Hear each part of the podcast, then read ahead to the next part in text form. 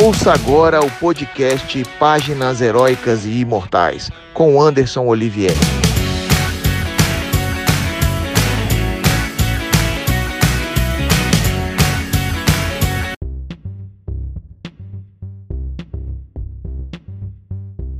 Salve, salve nação celeste! Eu sou o Anderson Olivieri e tô de volta com mais um episódio do podcast Páginas Heróicas e Imortais.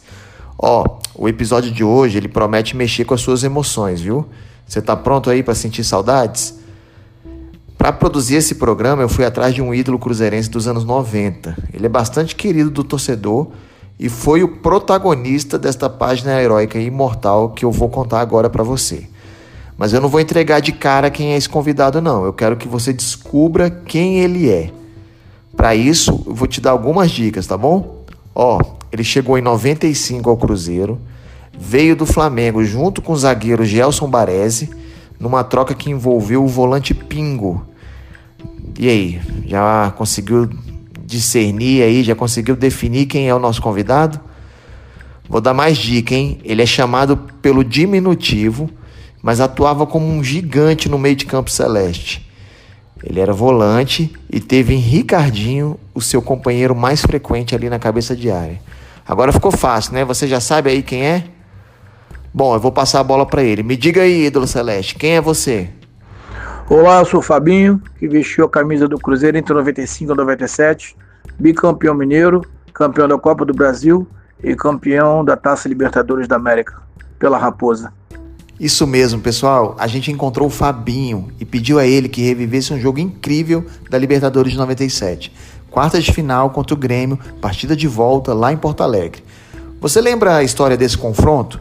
O Cruzeiro havia vencido no jogo de ida lá no Mineirão por 2 a 0. Era um resultado excelente, né? mas que o Cruzeiro sabia bem que não definia nada. Porque o Grêmio, então campeão brasileiro, comandado por Luiz Felipe Scolari, tinha um timaço, um ataque muito forte. Bom, mas eu vou fazer um corte aqui rapidinho para te contar uma história importante sobre o Fabinho, que vai explicar ainda mais o protagonismo dele nessa partida contra o Grêmio.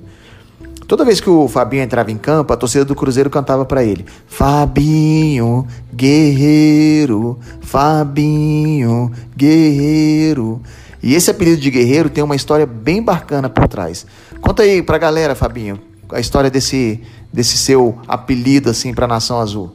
Para quem não sabe, esse apelido de Fabinho Guerreiro veio na Copa do Brasil de 1996, num jogo entre Cruzeiro e Corinthians no estádio de Independência, na qual vencemos numa goleada histórica de 4 a 0, num lance isolado, é, sendo que o estádio é pequeno, com muita acústica, o estádio lotado de Cruzeirense.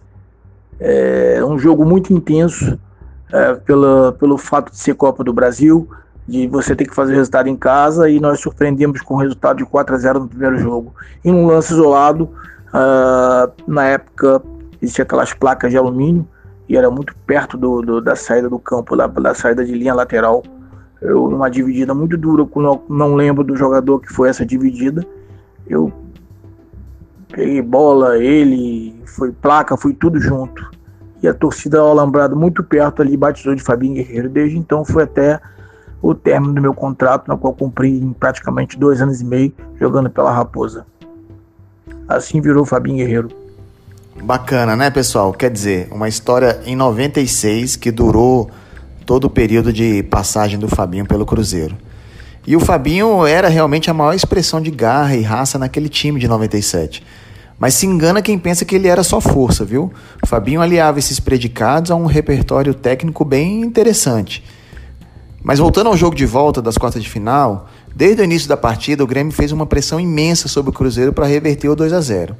O genial goleiro Dida, de quem eu sou um fã absoluto, foi quem garantiu o 0 a 0 na primeira etapa. A ordem do treinador Paulo Torre para o segundo tempo foi a seguinte: fechar a casinha atrás e ligar contra-ataques mortais para tentar surpreender o Grêmio. Tudo ia bem até os 12 minutos, quando o Fabinho distendeu o músculo posterior da coxa esquerda era a queda do guerreiro no ápice da luta. Mas o, o valente Fabinho permaneceu de pé. Quem conta o restante dessa história é ele mesmo. Fala aí, Fabinho. Um jogo que marcou muito, quarta de final pela Libertadores de América, sendo que no Mineirão fizemos um placar de 2 a 0 uh, no jogo de volta no Estádio Olímpico superlotado. eu tive uma contusão aos 12 minutos do segundo tempo, uma lesão grau 2 de estiramento, sendo que eu permaneci em campo pelo fato da contusão permitir que eu ficasse sendo Libertadores da América, ou seja, se no fratura ou uma torção muito grave, a saída tem que ser imediata. Eu fiquei até que Gelson Baresi, que era o substituto, aquecesse, desse tempo de entrar e que ficasse com um número de jogadores iguais dentro de campo, ou seja, que eles não ficassem em desvantagem.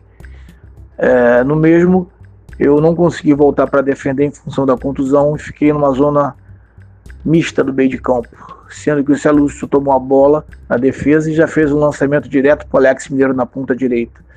E jogadores do Grêmio não acreditaram. Quando viram que eu estava machucado, não, não, não levaram muita fé, acharam que não é, dar, não é ter problema algum pelo fato de eu estar machucado. E eu fui para a área, mesmo mancando, né, puxando um pouco da perna.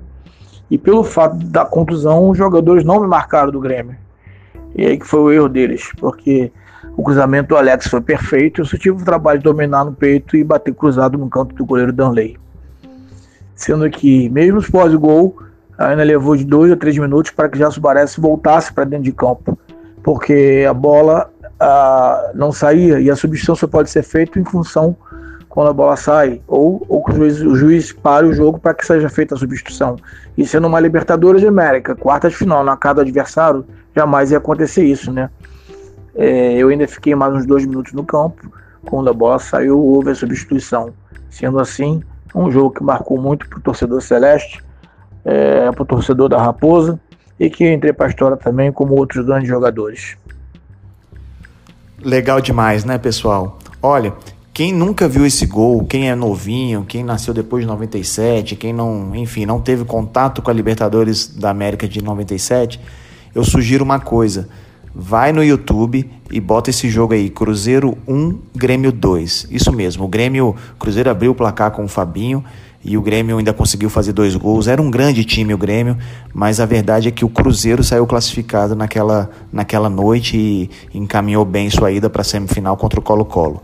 Mas voltando aqui ao YouTube, quem não viu esse gol do Fabinho, joga lá. Cruzeiro 1, Grêmio 2, 1997, Libertadores da América. Vejam só que golaço de craque que o nosso Fabinho Guerreiro fez. Matou no peito, emendou de esquerda e marcou um golaço, mesmo mancando, mesmo em situação assim crítica dentro do campo, com dor. Ele fez esse golaço que acabou sendo o gol da classificação do Cruzeiro. Porque no, no placar agregado, o Cruzeiro ficou com 3 e o Grêmio com 2. E garantiu assim sua ida para a semifinal.